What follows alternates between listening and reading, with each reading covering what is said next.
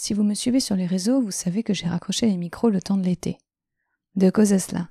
Déjà l'été lui-même, car lorsque vous serez tous par Mons et par vous, vous aurez un peu moins de temps pour votre podcast préféré, mais aussi pour profiter d'un petit changement de vie. À Mons, ici, il y a, il y toujours les, yeux ouverts, ça y est. On a toujours les yeux ouverts? En attendant la rentrée, et pour vous accompagner dans vos trajets estivaux, je me suis dit que c'était l'occasion de vous reproposer certains épisodes passés que vous n'avez peut-être pas encore eu l'occasion d'écouter. Alors, en route, laissons place à la rediff de la Pampa. Psst, la Pampa Rediff Festival vous présente Axel Carion, la belle évasion en France. C'est un mode de vie et, et une méthode de, voyage, le vélo qui est juste, euh, c'est une des plus belles drogues de la planète. Le premier coup de pédale sur un vélo, c'est une super métaphore de la vie. Ça te permet de rendre compte que finalement, toutes les barrières qu'on se met dans la vie, souvent, euh, elles tiennent à peu de choses.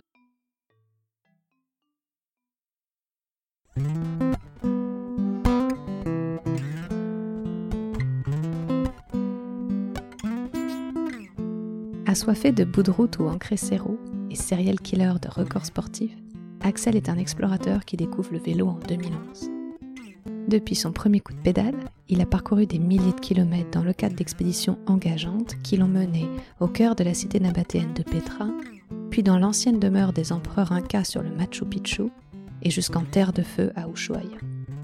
Sur son vélo, il se hisse jusqu'à 5800 mètres d'altitude, là où débute le risque d'hypoxie sévère. Animé par l'envie constante de fédérer et transmettre sa passion, il crée en 2017 le Biking Man, une course de vélo longue distance en autonomie.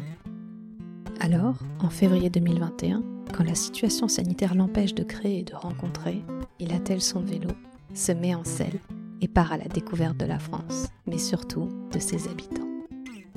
Une belle évasion. Mes premiers souvenirs à vélo, euh, le tout premier qui me vient en tête, c'est un vélo, je me souviens même pas de sa couleur. Mais j'étais enfant, euh, j'avais plus de roulettes. Et c'était un VTT. Et j'ai le souvenir juste à un moment donné d'avoir décollé, euh, puisque j'avais l'équilibre. Et cette magie qui s'opère quand t'es à vélo. Et cette sensation, ouais, de décoller. Ça, c'est mon, vraiment le, le premier souvenir qui me vient comme ça spontanément. J'étais dans le jardin de mes parents à Vove, là où je suis né, dans la maison des parents. On avait une, une allée euh, en pierre, là, avec un séquoia pas loin, un arbre énorme. Et en fait, l'allée était assez étroite, de part et d'autre, il y avait de l'herbe. Et j'ai le souvenir de voilà d'avoir tenu sans les roulettes, avec l'équilibre là, avec l'effet gyroscopique. Ça c'est le premier souvenir. J'ai pas repensé depuis des années.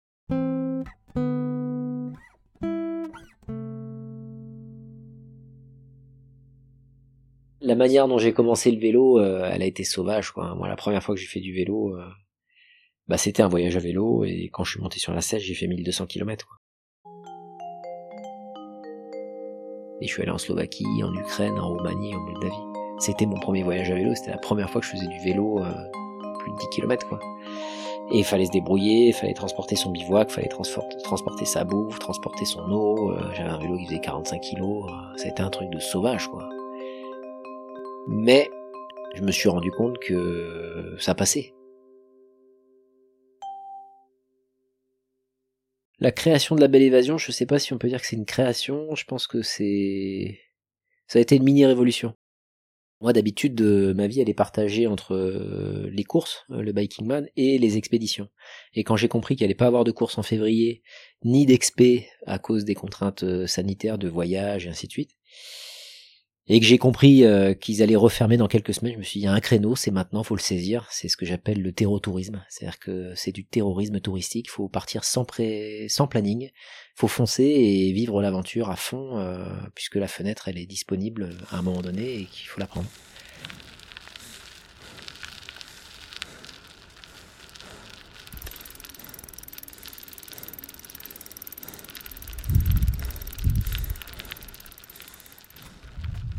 C'est comme ça que je me suis lancé dans la belle évasion et j'ai eu un ami suffisamment euh, idiot ou, ou suffisamment ami avec moi pour me dire oui et pour m'accompagner dans cette aventure. C'est Cédric Ferreira. En plus, c'était la pire période de l'année, c'était l'hiver. euh, bon, c'était les ingrédients étaient quand même euh, réunis pour qu'on puisse vivre une belle aventure.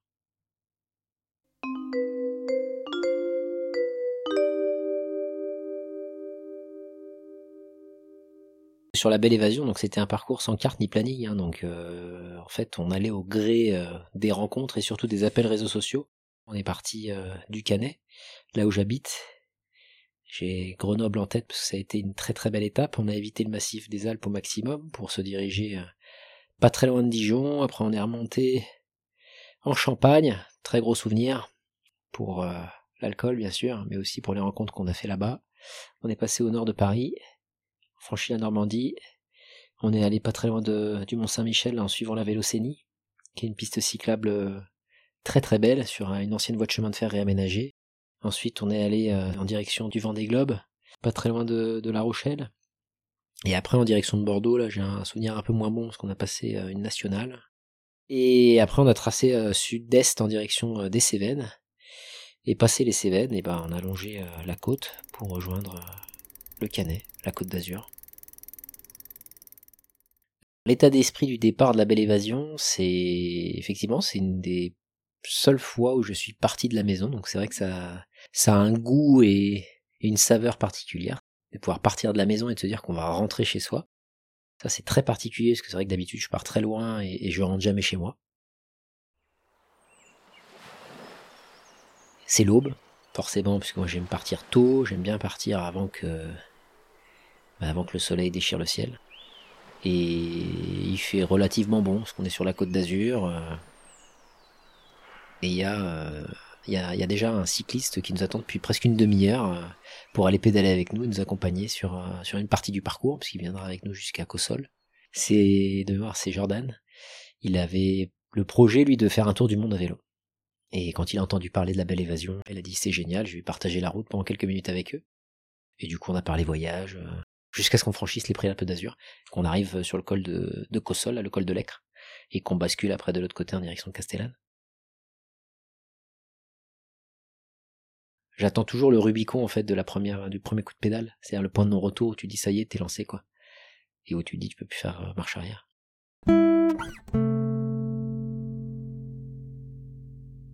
Dès que tu, dès que tu décolles en fait, hein, dès que tu dès que tu soulèves les pieds du sol, euh, bah, t'as tout qui s'envole, hein. Euh, le stress, euh, la peur, les craintes que tu peux avoir sur ce type d'expé, d'un coup ça se libère. Alors on a pas mal galéré ouais, côté conditions météo pour la belle évasion, parce que c'était le pire moment de l'année pour y aller. Hein. Moi j'ai un de mes frères qui est passionné de météo, Christine. Il m'a dit la perturbation de mer, t'as deux options. Soit tu la fuis, donc tu pars à l'ouest, direction l'Aquitaine, mais par contre tu peux potentiellement la prendre en pleine face quand tu reviens. Donc euh, je le recommande pas. Soit tu la prends en pleine face comme le Vendée Globe parce que tu dis il faut traverser la perturbation pour avoir des conditions meilleures derrière. Et tu auras potentiellement meilleur derrière. Donc on a choisi bien sûr la deuxième option. On a foncé dedans et on a pris la neige.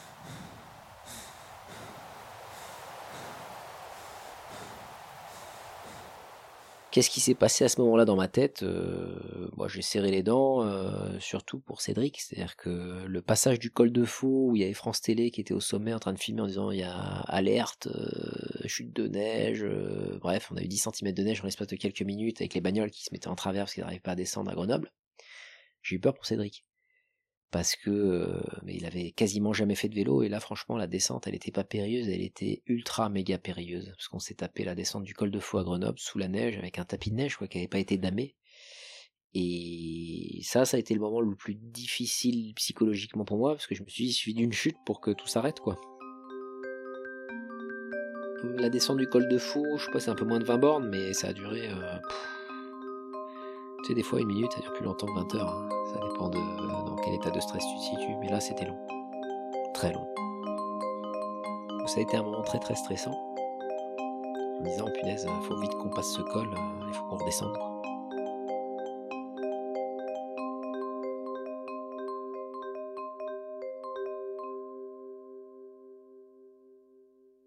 J'étais parti avec Cédric au départ sur la belle évasion avec du matos pour pouvoir bivouaquer quasiment tous les soirs.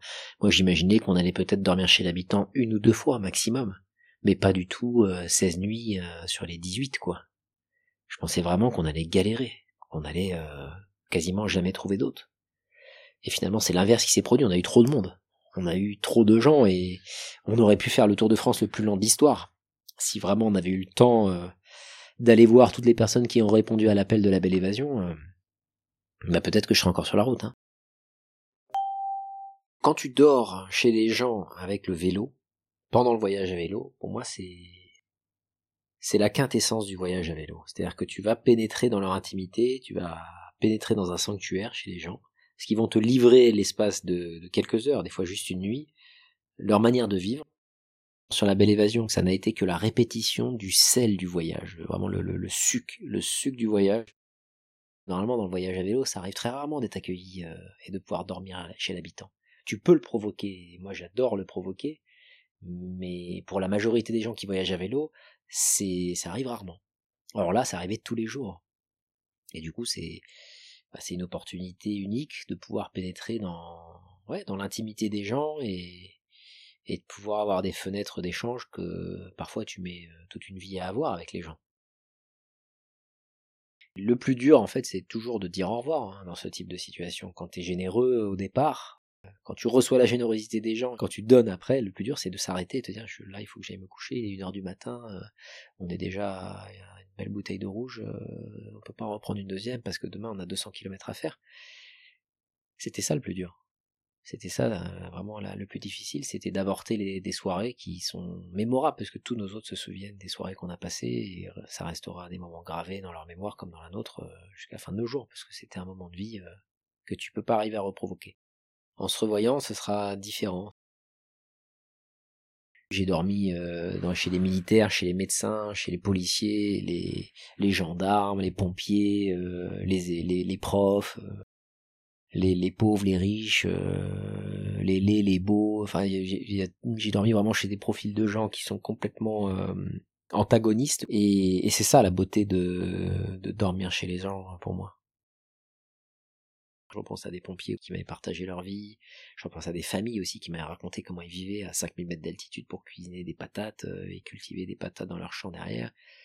Bref, ça ramène des, images qui sont à la fois des images belles, parce que c'est des, souvenirs euh, de vie euh, rurale et, vraiment sans assistance technologique aucune. Et donc c'est des belles rencontres et à la fois c'est des rencontres difficiles parce que tu te dis ces gens-là, tu les abandonnes, ils vivent là ils ont une vie de dingue, super dure, quoi. Il fait moins 20, euh, ils sont à 5000 mètres d'altitude, ils ont pas d'oxygène, euh, et ils vivent dans des conditions euh, terribles, quoi. J'ai une personne qui me vient en tête, je suis un policier au Pérou, un, soir où on avait bivouaqué pas très loin de Tacna, là, et qui m'avait livré son quotidien euh, de policier avec la corruption qu'il y avait au Pérou, les soucis qu'il avait eu. C'était quelqu'un qui travaillait avant dans la capitale à Lima et qui avait été complètement exproprié à cause des histoires de corruption et qui m'avait livré ça en, en l'espace de à peine dix minutes. Et j'ai encore son béret euh, rouge là de des, des policiers péruviens dans mon coffre à reliques de voyage qui m'avait donné en disant tiens souviens-toi de notre rencontre quoi parce que moi je lui avais partagé euh, un peu de ma vie d'Européen euh, tranquille, euh, et le fait d'être arrivé à vélo, il nous avait logé dans, sa caserne. il m'avait raconté son quotidien de vraiment où c'était des, grosses galères, quoi, de pouvoir gérer bah, tout l'aspect corruption et puis des choses terribles qu'il voyait au quotidien, et d'arriver à le supporter. Quand un policier qui, en l'espace de quelques heures, finit par pleurer dans son commissariat, ça fait drôle. Surtout que le lendemain, tu dois lui dire au revoir.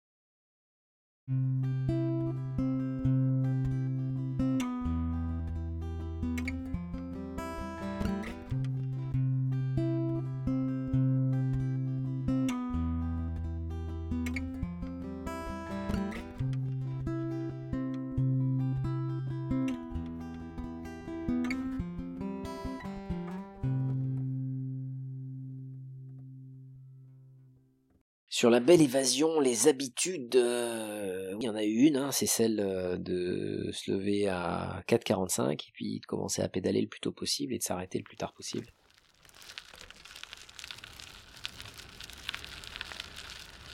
Cette habitude-là, euh, qui consiste à pédaler de l'aube au crépuscule, elle me manque souvent, ouais. Je dirais que c'est l'habitude que je cherche à recréer en permanence quand je pars en voyage, c'est le fait de pédaler du matin jusqu'au soir de dormir dans des lieux différents. Euh. C'est une habitude qui me manque, ouais. Donc j'essaie de la répéter euh, dès que je peux. J'aime beaucoup en fait pouvoir faire les deux, c'est-à-dire de te lever euh, et pouvoir commencer à pédaler avant qu'il y ait les premières lueurs du jour et aller vraiment pénétrer dans la nuit, quoi. Et chercher le bivouac de nuit, alors ça c'est ça a encore une saveur euh, encore plus particulière parce que du coup t'es dans le stress d'essayer de trouver un bon lieu et t'as la surprise le matin peut-être de le découvrir avec la lueur du soleil. Donc j'aime bien accumuler les deux. Si c'est une belle journée, euh, généralement je fais les deux. Il y a eu deux soirs où on a bivouaqué parce qu'on était euh, bah, entre deux zones de entre des zones blanches d'hôtes et on n'a pas trouvé où se loger donc on a on a fait des stops bah, sur le chemin. Alors le bivouac le plus beau, c'est au Mont Saint-Michel, où on a dormi euh, dans le sanctuaire du Mont Saint-Michel, euh, alors que normalement c'est interdit au vélo. Euh, bref, c'est très compliqué. Et on a le père Henri là qui nous a logés et qui nous a fait dormir en fait dans le sanctuaire. Donc là, ça a été un bivouac entre quatre murs, mais on n'a pas été accueillis, planifié. C'est vraiment quelqu'un qui nous a accueillis chez lui. Une super super anecdote parce que ça n'a pas été simple de convaincre le père Henri. Et, le deuxième, il est relié, c'est un abri qui a été construit pour les, pèlerins de Compostelle. On était en plein milieu d'une forêt euh, qui était en plus euh, assez effrayante en termes de, de type de forêt. Là, c'était assez lugubre comme ambiance. On était au coucher du soleil, on était en retard avec le couvre-feu, et à un moment donné, en sortant de la trace prévue initialement qu'on avait dans le GPS pour aller euh, à notre bah, lieu final, il y a eu un panneau à un moment donné d'un village et je me suis dit bah tiens on va essayer d'aller au village parce qu'on pouvait pas dormir dans la forêt, c'était beaucoup trop humide. Donc j'ai suivi ce panneau de manière instinctive, j'ai vu un village, j'ai dit à tiens on va tourner là et on va aller voir, on va pouvoir taper aux portes. Et en arrivant dans le village, il y avait ce, fameux abri de Compostelle et l'un des piliers qui m'aide dans tout ce que je fais c'est Didier sur le Biking Man et sur les expés. Il a marché neuf fois le chemin de Compostelle. Et forcément, c'était tout un symbole de dormir dans un des abris du, chemin, quoi. Je suis punaise, c'est providentiel, on va dormir là.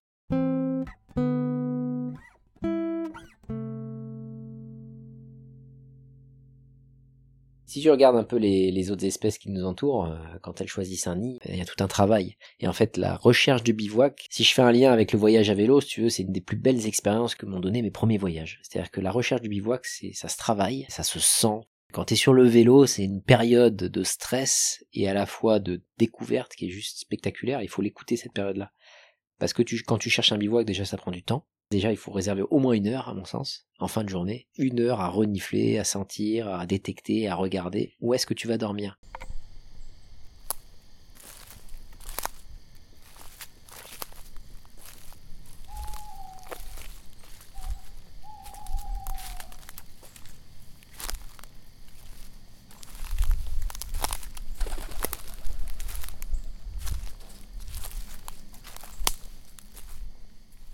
Où est-ce que tu vas dormir? Ça veut dire être à l'abri des regards, euh, être en hauteur, euh, pas trop à proximité d'une rivière pour pas avoir d'humidité. T'as plein plein de facteurs qui rentrent en ligne de compte.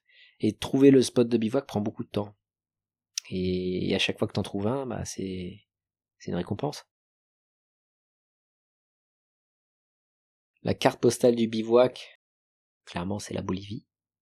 C'est les deux salars, les deux déserts de sel, un de Coipasa qui est au nord, de la Bolivie et bien sûr le Salar du Juni. Parce que la première nuit dans Coipasa, euh, il faisait moins 18, parce que ces deux lieux sont souvent appelés les glaciaires d'Amérique du Sud.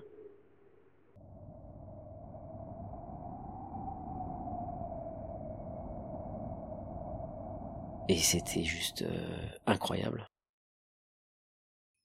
Et la deuxième a été spectaculaire aussi, donc je, citerai les Salars euh, comme lieu de bivouac. C'est à la fois au centre de tout et au milieu de rien. Quoi. Il faut imaginer euh, un désert de sel à perte de vue, entouré ou pas encerclé, euh, pas encerclé, mais en tout cas sur la partie ouest du pays, tu as toute la frontière avec la cordillère chilienne et tous les volcans de la cordillère des Andes chiliennes.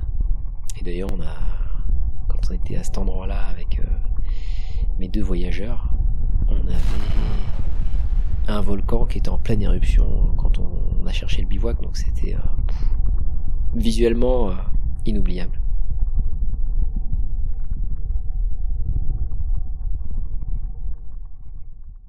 C'est juste une géologie qui est, tellement délirante euh, dans le sens différent de ce qu'on connaît en tant qu'Européen que quand tu la vis et que tu as la possibilité de poser ton vélo là, monter ta tente, te cuisiner quelque chose alors qu'il fait moins 20 quoi, moins 18, moins 20 dehors, t'es content juste d'être dehors sous les étoiles.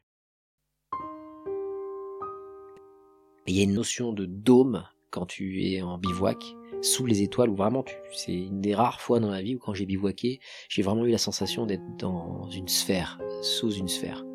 Et de voir le dôme des étoiles qui se forme, c'est avec la Voie lactée. Euh, c'est une des rares fois où vraiment tu vois pas que la Terre est plate. Et ça, quand tu le ressens euh, et que tu vas après dormir dans ton sac de couchage, euh, ouais, tu dis que t'as passé une belle journée.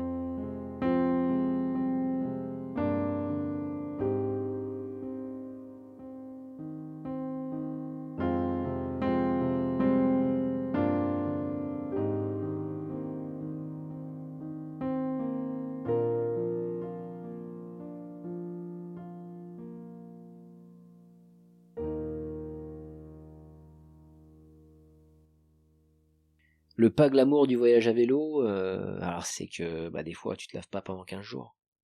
Ça c'est mon record. 15 jours. T'es sale, tu laves pas tes fringues pendant 15 jours, c'est pareil, c'est mon record absolu, 15 jours avec le même cuissard. C'est tout ça, mais c'est ce qui, moi, me plaît. C'est ce retour à l'état sauvage, quoi. Pour le voyageur à vélo, c'est ce qui fait partie du, des ingrédients euh, qui, à mon sens, ont beaucoup de charme le fait de ce retour à l'état sauvage, sans être sale. Hein, attention, il y a toujours une hygiène, euh, et il faut avoir une hygiène de vie, je pense, impeccable pour faire du voyage à vélo très long, parce que sinon tu tombes en pièces. Hein. Mais j'ai vu des gens voyager avec des enfants et j'ai le souvenir d'avoir vu les gosses euh, justement ressentir ce côté sauvage. Je pense que les enfants pour ça ont vraiment de manière instinctive cette capacité à, à se frotter à l'environnement euh, dans le sens euh, voilà tanner la peau euh, s'habituer à avoir des plaies s'habituer à habituer leur corps parce qu'ils ont une capacité d'apprentissage qui est un million de fois supérieure à celle des, adultes parce que c'est c'est leur état ils sont là pour apprendre et, progresser et faire évoluer leur corps. Mais je me souviens avoir croisé des gamins sur des grosses expés à vélo notamment en Amérique du Sud qui étaient avec des familles ils reviennent beaucoup plus facilement que les adultes à l'état sauvage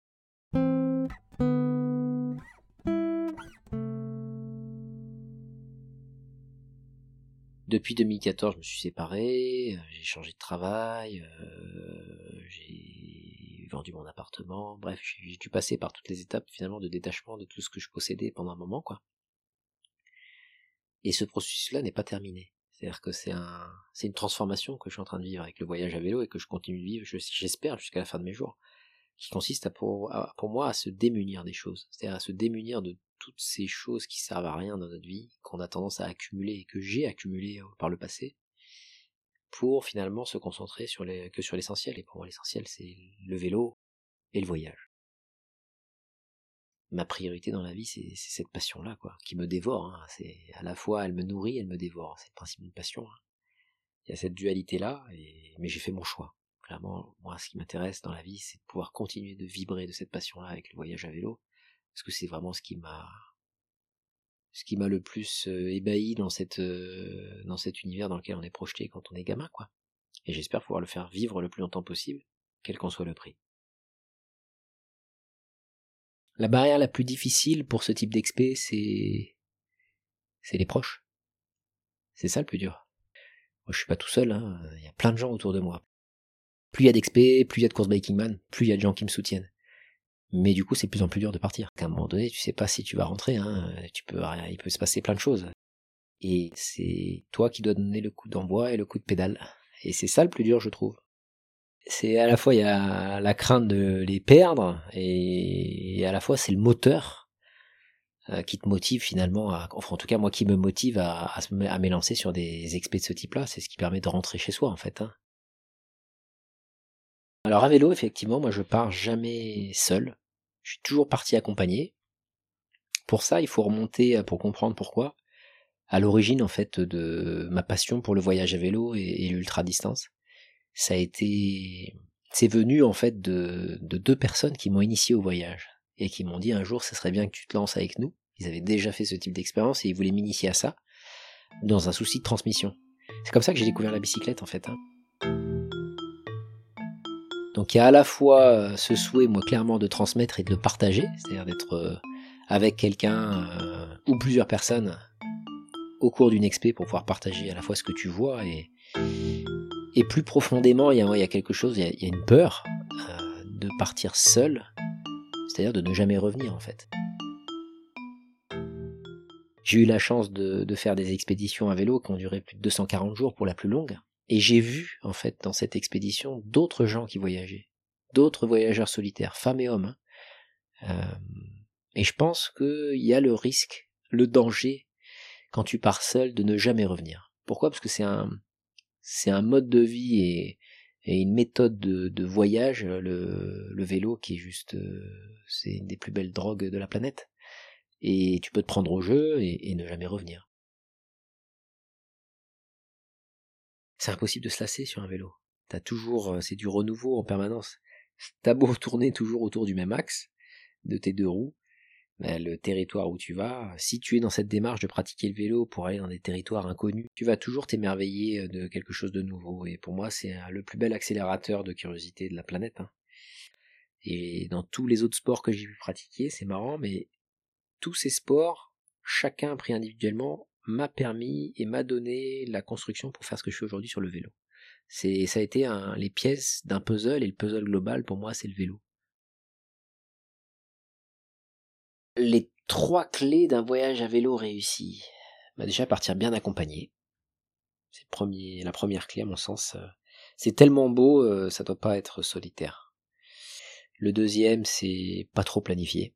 On a trop d'outils aujourd'hui, il y a trop de technologies tout autour de nous pour nous donner plein de prétextes pour essayer d'utiliser les outils, alors qu'au final les emmerdes vont arriver, il y aura toujours des problèmes, il y aura toujours des choses à gérer, euh, des imprévus, et c'est ça, c'est les imprévus qui font le, les bons ingrédients d'un voyage à vélo, c'est ce dont tu te souviens à la fin, quoi, c'est les galères.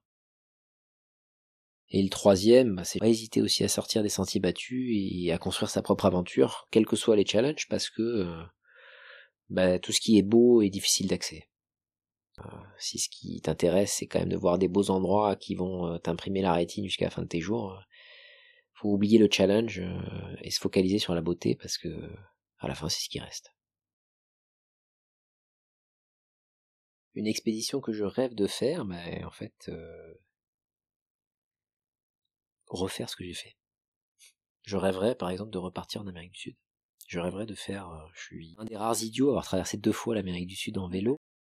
J'aimerais bien refaire une troisième fois ce continent, parce qu'il y a, encore tellement de choses à voir, que plutôt que de citer euh, des lieux mythiques comme ça, que je rêve bien sûr de faire, comme l'Himalaya, la Mongolie, l'Iran, Kamchatka au large de la, de la Sibérie, tous ces lieux symboliques en termes de beauté et de culture. Bien sûr, j'aimerais pouvoir euh, les explorer à vélo, mais surtout j'aimerais avoir la chance de refaire une dernière fois avant de partir l'Amérique du Sud, parce que c'est un continent qui m'a fait, qui m'a façonné, et que euh, y a encore des, des routes, des pistes que j'ai pas explorées, il y a encore des gens que je rêve d'aller revoir.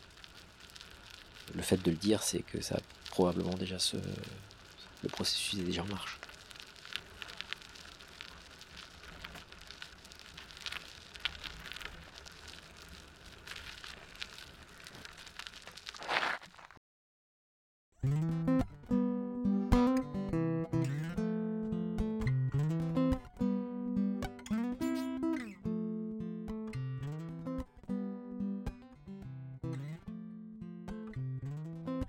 La pampa, c'est fini pour aujourd'hui.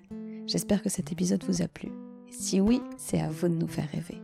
Pour ça, abonnez-vous au podcast sur votre appli, mettez-nous un petit commentaire 5 étoiles sur Apple Podcast et suivez-nous sur Instagram at sopampastique. Merci, merci, merci beaucoup d'avance. Pour continuer l'aventure, je vous invite à me laisser en commentaire les voyageurs à vélo que vous souhaiteriez entendre dans les prochains épisodes de La Pampa. Merci à Axel Carion pour notre échange. Vous pouvez désormais le suivre sur les réseaux et sur son site axelcarion.com. Et si vous rêvez maintenant d'intégrer la grande famille du Bikingman, allez rouler du côté de bikingman.com. La musique de cet épisode est de Cédric Clavel et le mixage et le montage de Camille Boyardi-Franqui. Je vous donne maintenant rendez-vous dans 15 jours pour une nouvelle aventure pampastique. À bientôt!